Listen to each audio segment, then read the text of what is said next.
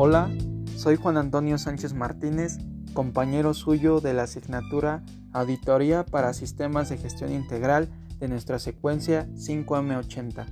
Antes de dar inicio al tema que nos corresponde el día de hoy, quiero dar gracias a nuestra profesora Almalicia Fortis Vázquez por la oportunidad que nos brindó al realizar esta tarea, ya que sinceramente es el primer podcast que realizo en toda mi vida, así que espero que les guste.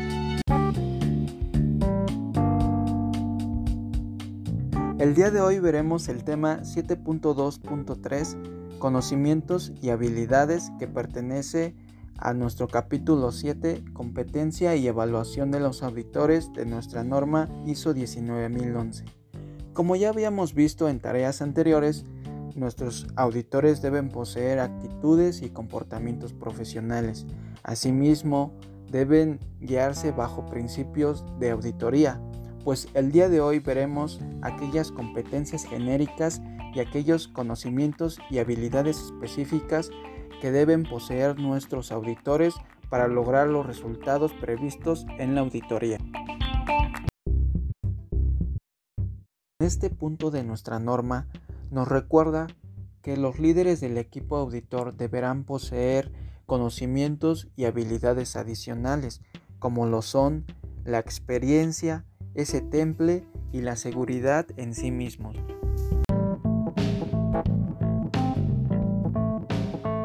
Después de haberles dado a conocer las generalidades de los conocimientos y habilidades de los auditores, demos paso a nuestro subtema del cual nos ocuparemos el día de hoy, titulado 7.2.3.2 Conocimientos y habilidades genéricos de los auditores de sistema de gestión. ¿Por qué genéricos en el título? No porque sean una copia como los medicamentos, sino porque son conocimientos fundamentales y elementales que deben de poseer los auditores. Por ejemplo, deben tener conocimiento en los principios, procesos y métodos de auditoría que permitirán al auditor asegurarse que se realizan de manera coherente y sistemática.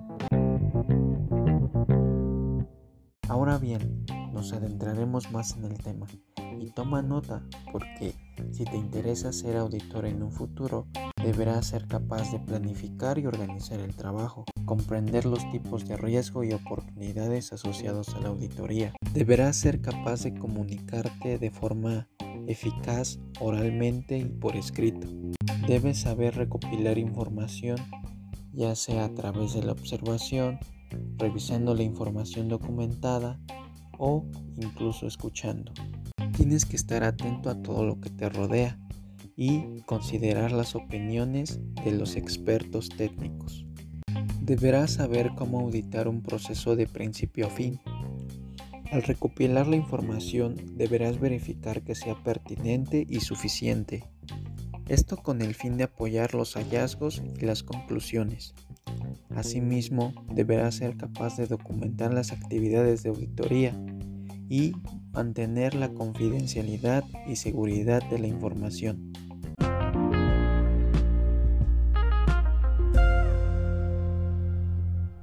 El auditor debe conocer a su cliente, es decir, qué tipo de organización es, su gobernanza, tamaño, estructura, funciones y relaciones, sus aspectos culturales y sociales y sus necesidades y expectativas de las partes interesadas esto con el fin de que pueda comprender su estructura, el propósito y las prácticas de gestión del auditado.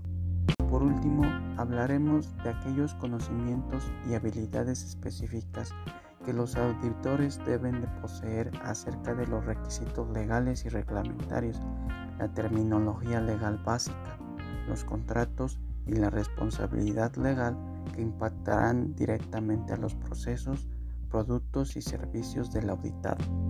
Los auditores deberán poseer los conocimientos de las normas de sistema de gestión u otros documentos normativos que le permitirán establecer los criterios o los métodos de auditoría, le permitirán identificar las relaciones e interacciones entre los procesos, facilitarán la comprensión de las múltiples normas o referencias, así como su aplicación.